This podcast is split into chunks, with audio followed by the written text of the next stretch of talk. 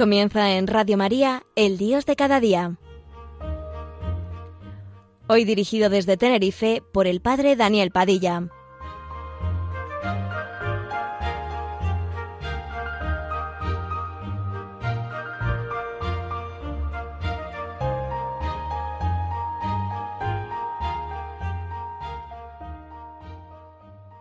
Buenos días amigos, con ustedes un programa más en esta radio de la Virgen que quiere hoy pensar, reflexionar sobre una amistad que es tarea cotidiana, la amistad con Jesús, Jesús amigo. Hay un sentimiento arraigado en el corazón de todo hombre, tanto más valioso como que está cimentado en una de sus más nobles y desinteresadas convicciones, el de la auténtica amistad. Por la amistad, cuando ésta es honda y sincera, el ser humano extrae lo mejor de sí mismo y pocas veces se muestra más humano que cuando comparte afectos e intereses movido por este elevado sentimiento. Naturalmente, tratándose de Cristo, el hombre por antonomasia, esta cualidad no podía faltarle y el Evangelio nos suministra abundantes párrafos de cómo el Señor manifestó esta cualidad humana que a nosotros, sus seguidores, nos lo hace doblemente simpático. Ya Aristóteles hablaba de el amor de benevolencia y el Papa Benedicto XVI en aquella encíclica fantástica Deus Caritas Est hablaba de las diversas clases de amor. Nuestro Señor sí que lo experimentó y de esta manera nos enseñó a cultivarlo, refrendando así el viejo adagio bíblico de que el que encuentre un amigo de verdad haya un tesoro.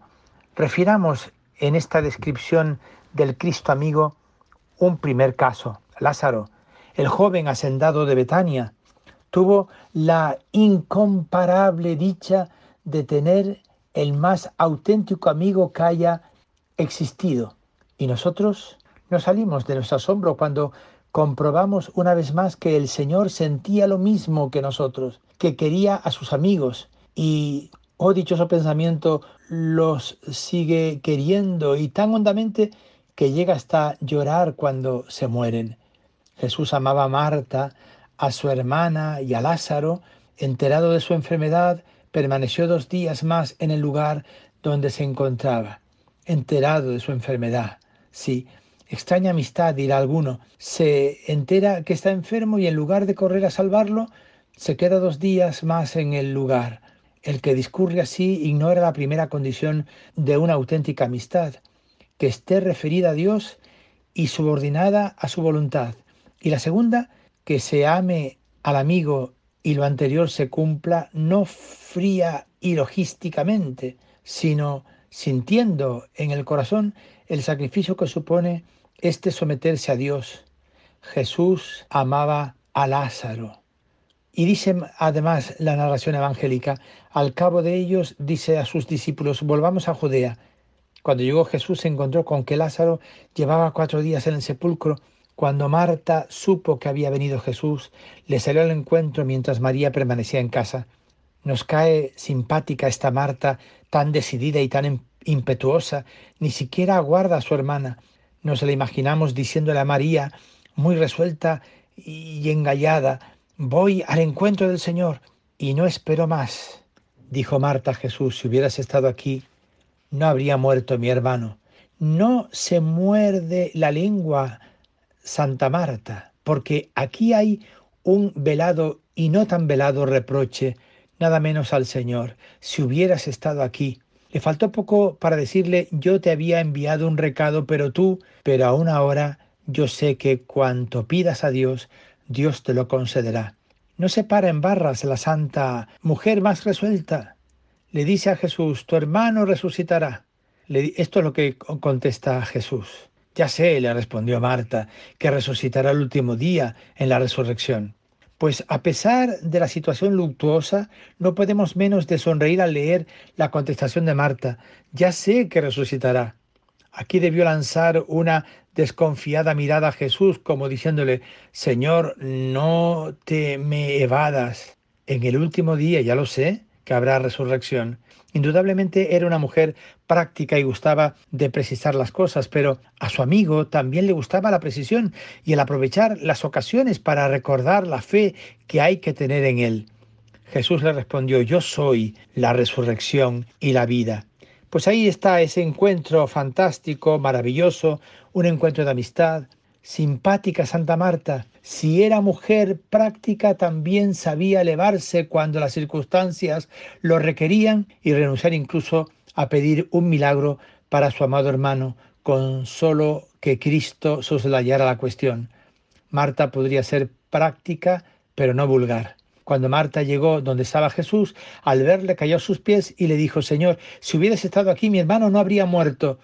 Se trata evidentemente de un desliz del copista que repite atribuyéndolo a María la frase de Marta. Parece más adecuado suprimir desde y le dijo hasta habría muerto viéndola llorar Jesús y que también lloraba a los judíos que la acompañaban, se conmovió interiormente, se turbó y le dijo, ¿dónde le habéis puesto? Le responde Señor, ven y lo verás. Jesús se echó a llorar. Los judíos entonces decían, mirad cómo le quería. Hay necesidad de explicar, leyendo estas frases, que Cristo sentía la amistad.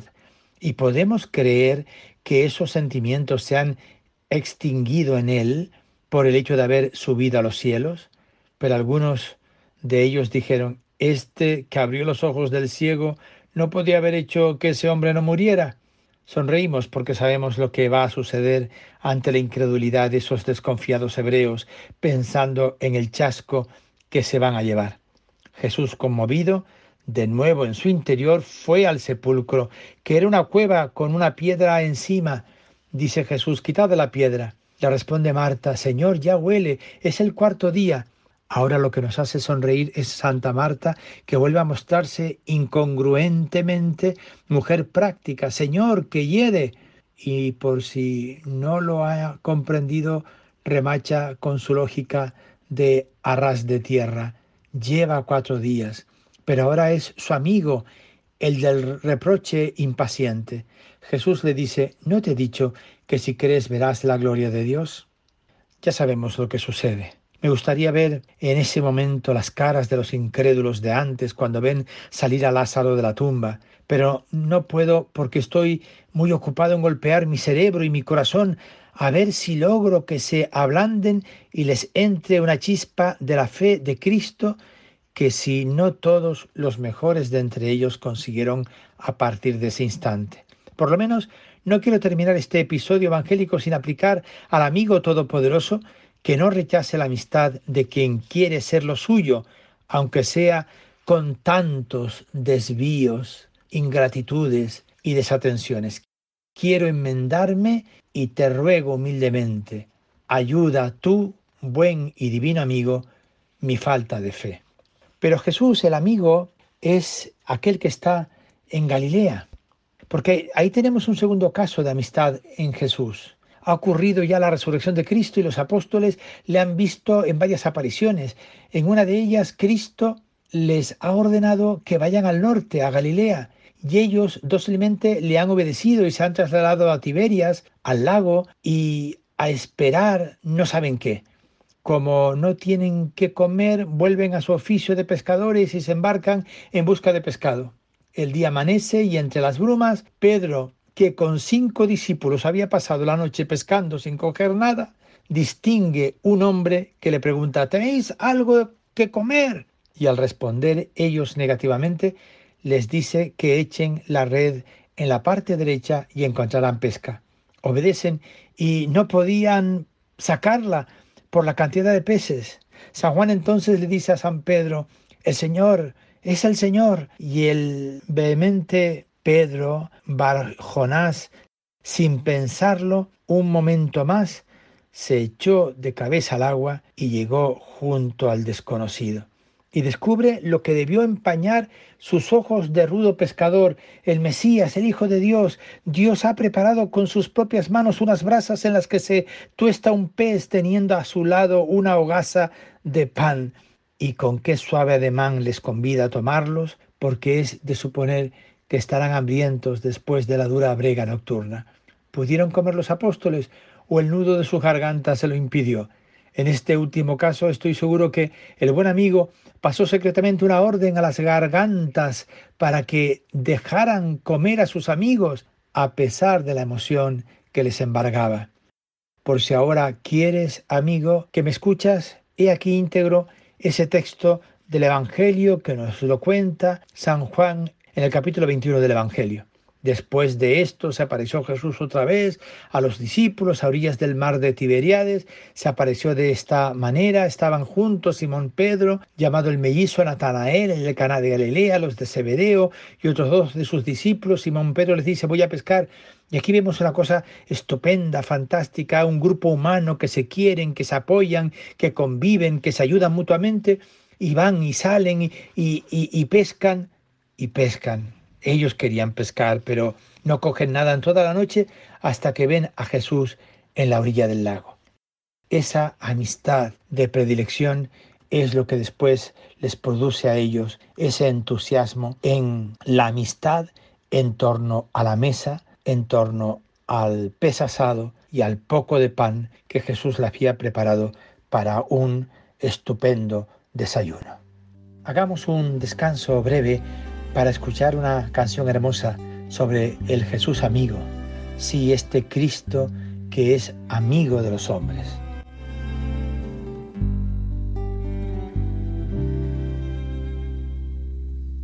Jesús amigo, amigo bueno, vengo a decirte por qué te quiero que eres libre y buen compañero, porque eres Dios y no te andas lejos, Jesús amigo, Jesús hermano, entra en mi casa y tráeme tus clavos Quiero llevarlos siempre en mis manos y así arrancar los de mis hermanos.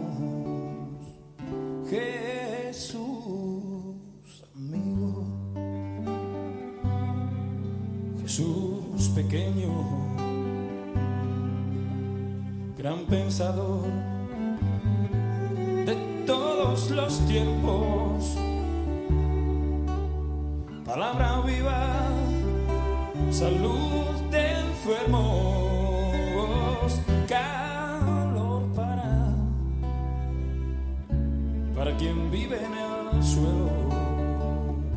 Jesús, amigo. Pero díganme si no vemos en las páginas del Evangelio signos estupendos de predilección de Cristo. Hace tiempo reuní a un grupo de jóvenes que me habían manifestado deseos de instruirse en cristianismo para hacerse unos auténticos católicos. Entre ellos había uno que por su simpatía, por el interés que, que ponían en escuchar mis explicaciones y por el afán con que se esforzaban en combatir sus defectos y adquirir cualidades, atrajo mi simpatía y por ello le di especiales muestras de afecto. Pasaron los meses, incluso quizás un año, y un día, aprovechando que estaban todos reunidos, me dirigí a él y le pregunté qué le ocurría, porque desde hacía unos meses lo notaba como triste, preocupado y alejado de mí. Yo conocía el motivo, pero quise que me lo dijera él mismo. Por fin, después de muchos rodeos, lo declaró. Es que usted desde hace unos meses ya no me trata como antes, me ha alejado y me considera como casi el peor del grupo y yo no recuerdo que haya hecho nada para merecer esto. Entonces le expliqué el misterio. Mira, cuando tú te afanabas por ser mejor, cuando tú te interesabas por combatir tus defectos y aumentar tus cualidades, tenías toda mi simpatía y por eso te daba muestras singulares de aprecio. Pero cuando vi que éstas te servían para instalarte en este aprecio e incluso parecías que intentabas convertirte en una especie de niño mimado, comprendí que te habías equivocado, que habías tomado por simpatía natural, lo que entre los cristianos solo puede ser debido a motivos sobrenaturales. Los cristianos solo pueden tenerse aprecio o deben fundamentarlo en que vayan acercándose a Dios y en el amor al prójimo y no en razones de simpatía, de coincidencia de gustos. Esto hay que dejarlo para otros. Por lo tanto, cuando comprendí que habías incurrido en ese error, recuerda que primero te lo advertí, luego te amonesté y por último, al ver que no te corregías, fue cuando empecé a alejarme y a negarte esas muestras de aprecio que ya no merecías. Esta es la explicación de lo que te ha ocurrido.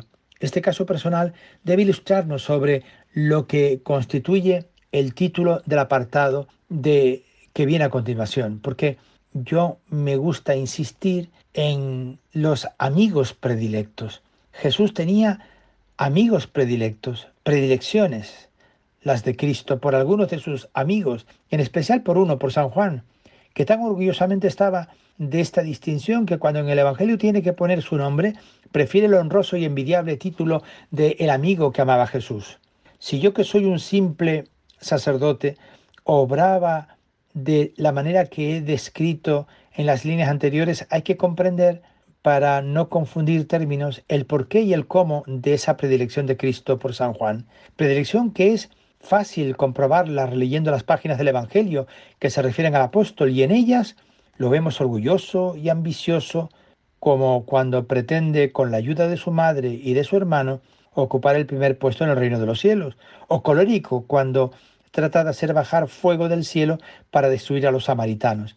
Pero esta impetuosidad y esta ambición se nos vuelve simpática al ver cómo después va evolucionando, corrigiéndose y se transforma en ese amigo predilecto de Cristo que cuando llega el momento de dar la cara, por ejemplo, en la triste noche del jueves santo, o cuando en la madrugada del Viernes Santo hay que exponer la vida metiéndose en el palacio de Caifás, para intentar siquiera hacer algún esfuerzo para salvar a su amigo, mientras los demás huyen, y sobre todo le da el último testimonio de afecto verdadero cuando Cristo ya clavado en la cruz no encuentra entre los apóstoles y entre los que le han seguido más que dos personas para consolarle y estar allí en los momentos más angustiosos de su vida terrena.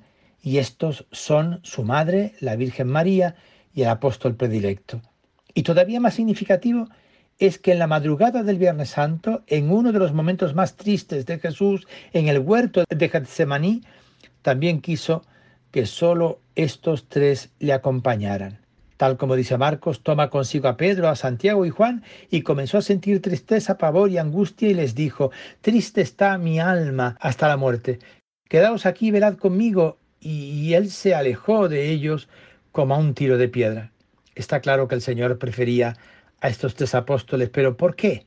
Es obvio que Solo Jesús puede responder a esta pregunta, pero creo que no es lícito el intentar una explicación basándonos en las personas que conocemos y que más se asemejan a Cristo, los santos.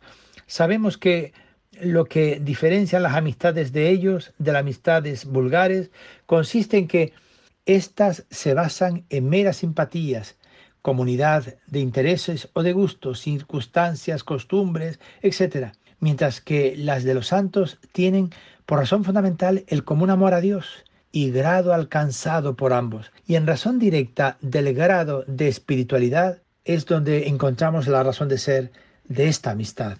Tratándolo de explicar, podemos decir que un santo que haya conseguido el grado 3 de santidad se sentirá más amigo de otro santo del mismo grado, aunque solo lo haya visto la vez que se encuentra que con otro santo del grado 1, por ejemplo, y su compenetración estará en razón directa de este nivel común alcanzado, llegado en este aspecto hasta extremos insospechados, como podemos comprobarlo en el, el caso histórico que les cuento.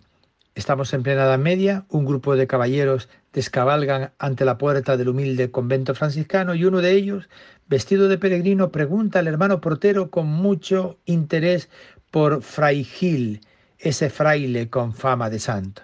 Y hasta después de muerto, cuando Magdalena le anuncia a los apóstoles que ha visto a Cristo, es el primero que sale corriendo y lo remarca diciendo con una especie de infantil orgullo que él fue el primero que llegó hasta la tumba, aunque cambiado estaba ya el apóstol, no quiso entrar el primero y dejó ese honor para San Pedro. Se comprende por estos reveladores detalles lo mucho que merecía, y no por simpatía humana, el que Cristo lo distinguiera tanto que el apóstol pudiera poner con explicable orgullo en el Evangelio su título más codiciado, el que amaba a Jesús. Pero no sólo era San Juan el que gozaba de esta predilección, sino que se extendía a otros dos, San Pedro y Santiago, el hermano de San Juan, no hay más que leer el episodio de la transfiguración para comprobarlo. Va a avisar el portero al religioso comunicándole que un peregrino le busca y estupefacto ve que Fray Gil, que se dirigía ya a la puerta de su celda, se detiene un instante como iluminado y luego corre hacia el humilde locutorio. El portero no puede saber que en el mismo instante, una revelación ha descubierto a Fray Gil que el peregrino es nada más y nada menos que el propio rey de Francia, Luis IX, que además, por si fuera poco, es un santo. Lo que sigue es algo asombroso. Se encuentran los dos santos, el monje y el monarca, y sin decir una palabra se arrojan el, uno en brazos del otro y así permanecen largo rato. Después se sientan. Transcurre el tiempo y los asistentes a la singular escena ven que los dos siguen mirándose absortos, ensarzados en una conversación donde no se pronuncia una sola sílaba. La atmósfera debió hacerse densa y los caballeros tuvieron que sentir que un escalofrío recorría sus cuerpos. Luego Terminó la charla y el rey y el fraile se abrazaron despidiéndose, siempre sin pronunciar una palabra. Fray Gil volvió a su celda y San Luis montó en su caballo alejándose del convento, finalizando así la original entrevista. Mas un fraile del convento, de los que habían estado presentes en el inusual coloquio, al fin hombre pregunta curioso quién era el peregrino y cuando se entera que es el rey de Francia, se lleva las manos a la cabeza y corre a decir a los hermanos la metedura de pata de Fray Gil, que no ha dicho una sola palabra al monarca, venido expresamente a visitarle. Es de suponer el escándalo que se formó en el convento y los reproches que caen sobre el extravagante hermano.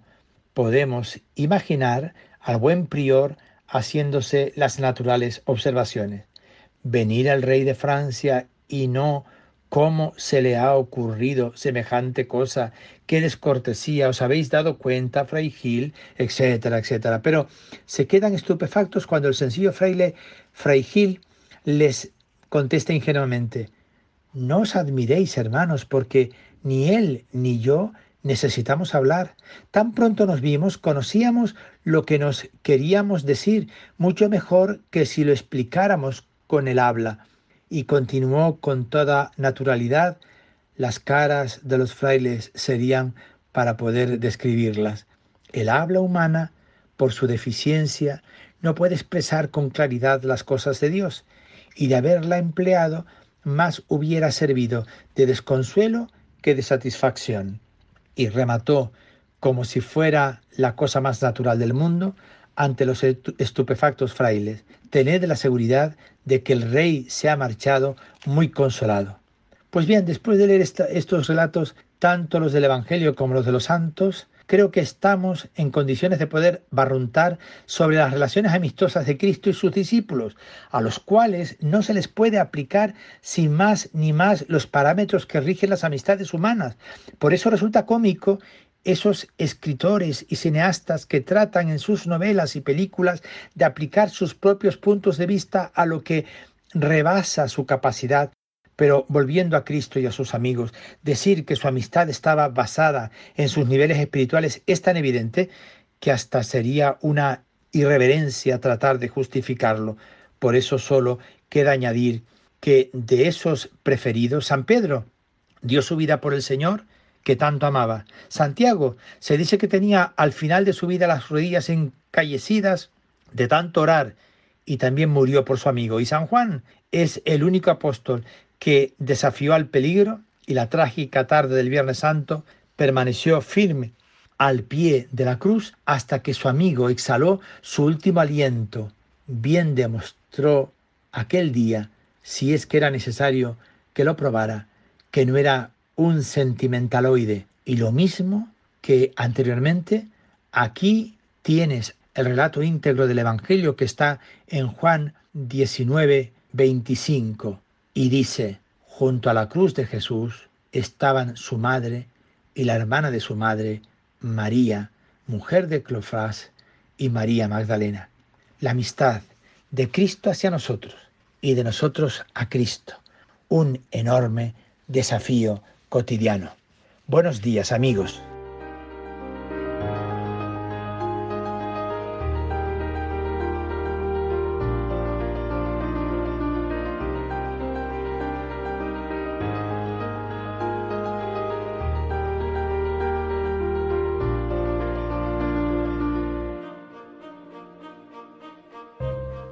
Finaliza así en Radio María, El Dios de cada día, hoy dirigido desde Tenerife por el Padre Daniel Padilla.